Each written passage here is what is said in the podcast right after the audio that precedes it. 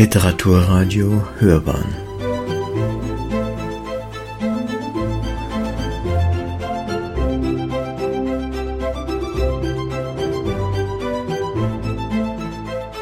Eine Sendung des Literaturportals Bayern.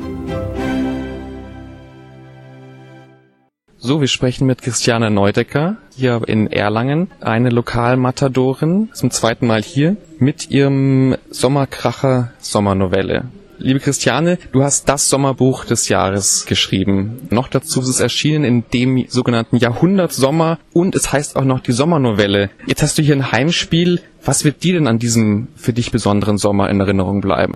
Also zum einen ähm, wird natürlich dieser Jahrhundertsommer mir verdankt, weil ich habe ihn ja quasi herbeigeschrieben, ist meine Theorie. Es ist für mich natürlich jetzt untrennbar miteinander verknüpft, das Buch und dieser Sommer. Und ähm, es gab auch wirklich sehr schöne Lesungen und interessanterweise auch keine verregneten Lesungen. Insofern ist auch heute natürlich ein, ein traumhafter Sommertag. Und ich denke, der wird noch in meine Sommererinnerung mit einfließen. Du hast hier ein Heimspiel hier, zumindest fast, bist in Erlangen sogar geboren und in Nürnberg aufgewachsen. Was ist denn das Besondere, würdest du sagen, an diesem Festival? Ist ja durchaus sehr besonderer Flair hier. Ich glaube, zuallererst sind das für mich die Leser. Also das ist, das erschlägt einen. Ich finde das so irre, dass irgendwie hier, ich meine, gut, klar, wir haben heute auch wunderschönes Wetter und der Park bietet ein ganz tolles Ambiente, aber es sind einfach unbeirrte Zuhörer hier, die wirklich ähm, stundenlang lauschen und Bücher kaufen und teilweise Bücher schon gelesen gelesen haben, Fragen stellen, sich austauschen. Und das habe ich in dieser Dichte und in dieser Begeisterung eigentlich noch nirgendwo anders erlebt.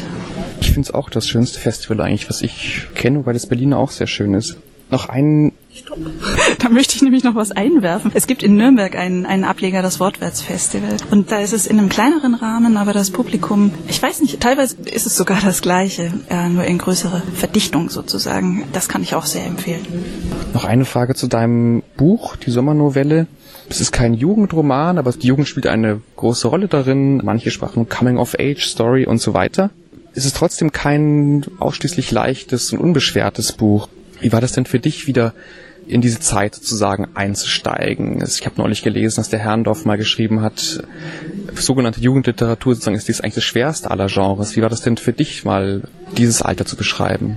Für mich war es eigentlich eine sehr schöne Erfahrung, da wieder sein zu können. Also es ist vielleicht auch so mein hellstes Buch. Die anderen sind dann doch ein bisschen finsterer geraten und ich habe mich da sehr, sehr gerne aufgehalten in dieser Zeit und gut an der Nordsee natürlich auch, aber vor allem auch in dieser Zeit und in der Erinnerung an mein eigenes Ich zu dieser Zeit. Ich war tatsächlich auch genau 89, 15, wie meine Protagonistinnen es auch sind und das war verrückt, was man da alles noch in sich trägt und was dann wieder an die Oberfläche kommt, wenn man sich mal drauf besinnt. Und ähm, insofern war das eigentlich eine sehr schöne Erfahrung und eine Wiederbegegnung mit den eigenen Idealen, die man zu der Zeit damals so vehement verteidigt hat. Das wieder heraufzubeschwören, sich gleichzeitig zu hinterfragen, warum man die heute nicht mehr in dieser Form hat und sie dann vielleicht doch ein bisschen rüber zu retten in die Gegenwart und in 2015. Das hat mir sehr viel Spaß gemacht. Ich wollte nicht ohnehin jetzt noch auf deine eigene Biografie kommen. Wir sitzen nämlich hier bei Radler und Tellem und deswegen frage ich ganz ungeniert nach dem biografischen, insofern, weil es in der, in der Sommernovelle ja, ja sozusagen um einen Sommer geht, der für die beiden vieles verändert und so hat ja fast jeder eigentlich einen Sommer, wo danach nichts mehr ist, sozusagen wie es vorher war. Was war denn bei dir in deinem Leben der Sommer, der alles verändert hat? Oh, das ist jetzt natürlich eine heimtückische Frage. Andere fragen ganz unverblümt nach der Authentizität im Buch. Das kann man, das kann man leichter umschiffen. Ja, ich denke schon, dass der Sommer 89 auch für mich ziemlich prägend war, auch weil danach eben viele, wie wir wissen, geschichtliche Umwälzungen passiert sind und ähm, gut, da ist auch privat viel passiert in dieser Zeit und das ist schon, ich habe es vorhin auch kurz auf dem Podium gesagt, das ist irgendwie verrückt, diese Sommer, wenn man sich an die erinnert, die waren viel länger.